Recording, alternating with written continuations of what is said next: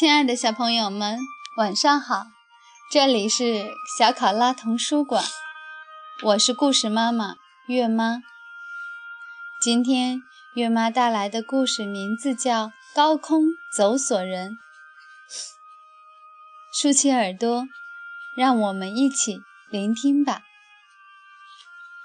《高空走索人》，美，莫迪凯·葛斯坦著。王林毅，新星出版社。仅将此书献给菲利普·帕特，为他天生的勇气、完美的记忆和奇迹般的恶作剧。曾经，这里有两座大楼并肩而立。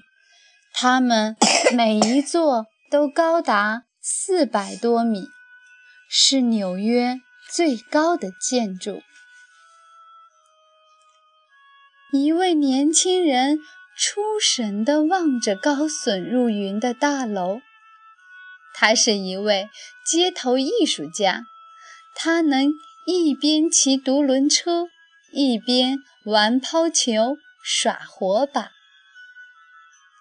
不过，他最喜欢在两棵树之间拉一条绳子，然后在绳子上边走边做各种表演。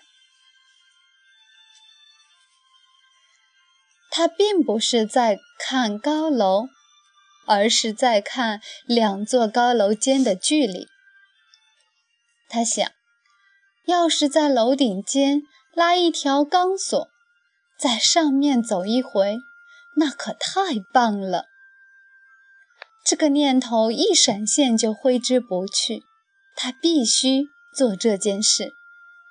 他就是这样的人：看见三个球就必须耍起来，看见两座大楼就必须在楼顶间走一走。在他的家乡巴黎，他不也在巴黎圣母院的两座高塔间走过钢索吗？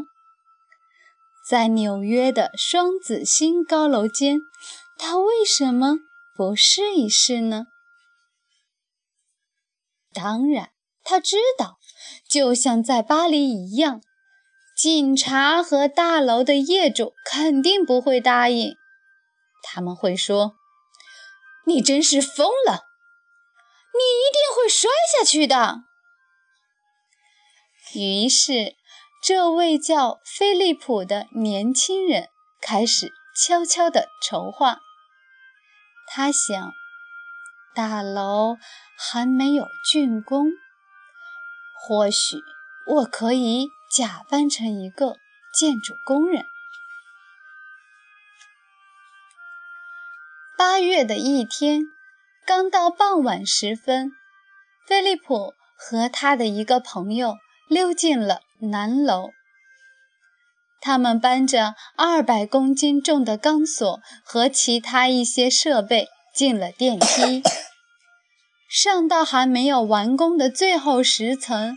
他们在那里等到夜幕降临，直到所有人都离开了大楼。他们带着所有的设备，爬了一百八十级台阶，来到楼顶。菲利普的另外两个朋友到达了北楼的楼顶。半夜时分，他们把一根结实的细绳绑在箭上，射向四十三米外菲利普所在的南楼。箭没射准，落到了离楼顶五米远的框架上。菲利普心想：“糟糕！”在灯火通明的城市上空，菲利普爬过去，抓到了那支箭。菲利普在细绳上接了一根较粗的绳索，让北楼的朋友把粗绳往回拉。在粗绳的末端，菲利普才绑上他要走的钢索。这钢索只有两厘米粗。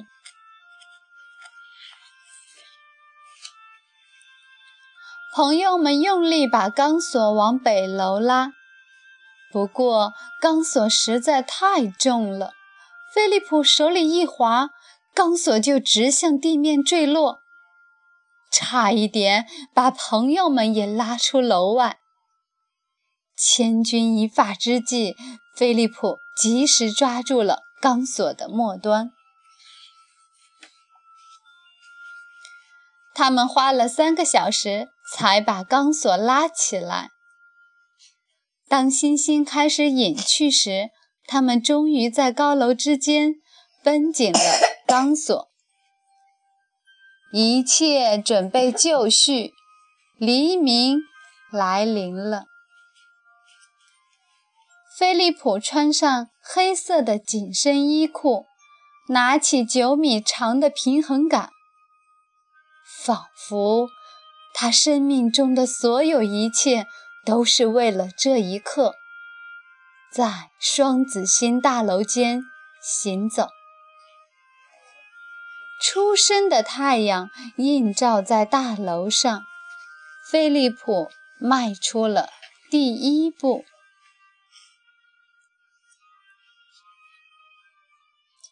他一步一步往前走，走到钢索中间时。他感觉像在空中漫步。好几次，大楼之间的风刮来，菲利普随着风微微摇动。他感觉那是大楼在呼吸。他不害怕，他觉得宁静、快乐，而且无比自由。一位女士从地铁里走出来，第一个发现了菲利普。快看，有人在楼顶走钢索！所有人都停了下来，抬头往上看。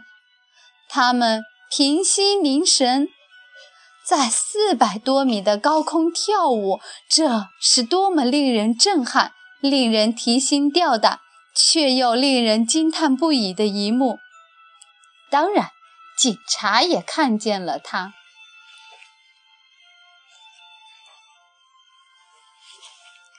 警察冲上楼顶，他们用扩音器喊：“你被捕了！”菲利普却转过身，继续向另一个方向走去。有谁敢上前抓他？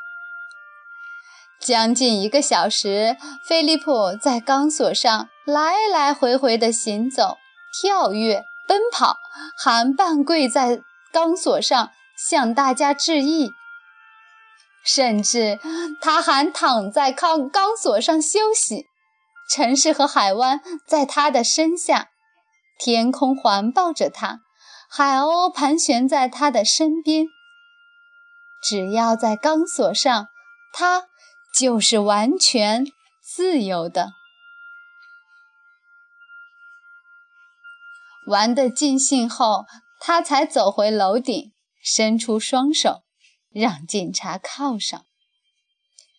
警察把他带到法庭，法官判罚他必须去公园里为孩子们表演。这个判罚真让他高兴。尽管在表演时，突然有男孩摇晃钢索，让菲利普掉了下去。不过，他还是抓住了钢索。现在，双子星大楼已经消失了。可是，在记忆里，这两座大楼。依然耸立，就好像烙印在天空中。其中一部分记忆来自1974年8月7日那个美好的早晨。菲利普曾在这两座高楼间漫步。亲爱的小朋友们，故事就结束了。谢谢大家的聆听，下次再见，晚安。